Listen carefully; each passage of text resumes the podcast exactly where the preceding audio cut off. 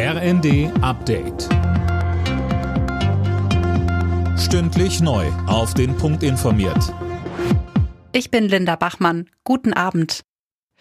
Auf einem Übungsplatz in Sachsen-Anhalt sind zwei Puma-Panzer der Bundeswehr zusammengestoßen. Zwölf Soldaten wurden verletzt, einer davon schwer.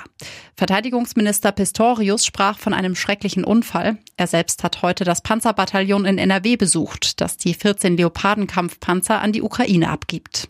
Dabei sagte er den Soldaten zu, schnell für Ersatz zu sorgen. Wir werden mit Nachdruck dafür Sorge tragen, dass diese Beschaffungsfragen geklärt werden, dass die Bestellungen rausgehen, denn es geht mehr denn je wieder seit dem Angriff Putins auf die Ukraine um die Bündnis- und Landesverteidigungsfähigkeit und Bereitschaft der Bundeswehr.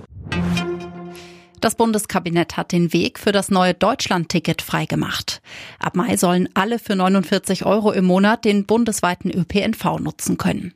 Bevor es losgeht, müssen Bundestag und Bundesrat noch zustimmen. Auch bei einem vorgezogenen Kohleausstieg bis 2030 ist die Stromversorgung in Deutschland gesichert. Dafür müssen laut Bundesnetzagentur die erneuerbaren Energien aber massiv ausgebaut werden. Für den Fall, dass Solar- und Windenergie nicht ausreichen, werden steuerbare Kraftwerke gebraucht. Dazu sagt Wirtschaftsminister Habeck. Diese Kraftwerke müssen und sollen klimaneutral ausgerichtet werden. Das heißt also in der Lage sein, Wasserstoff zu verwenden. Für die Übergangsphase ist Gas okay, aber so schnell wie es geht, werden wir rausgehen aus der Gasverstromung in die Wasserstoffverstromung rein. RB Leipzig steht im Viertelfinale des DFB-Pokals. Die Leipziger holten sich einen 3 zu 1 Sieg gegen die TSG Hoffenheim.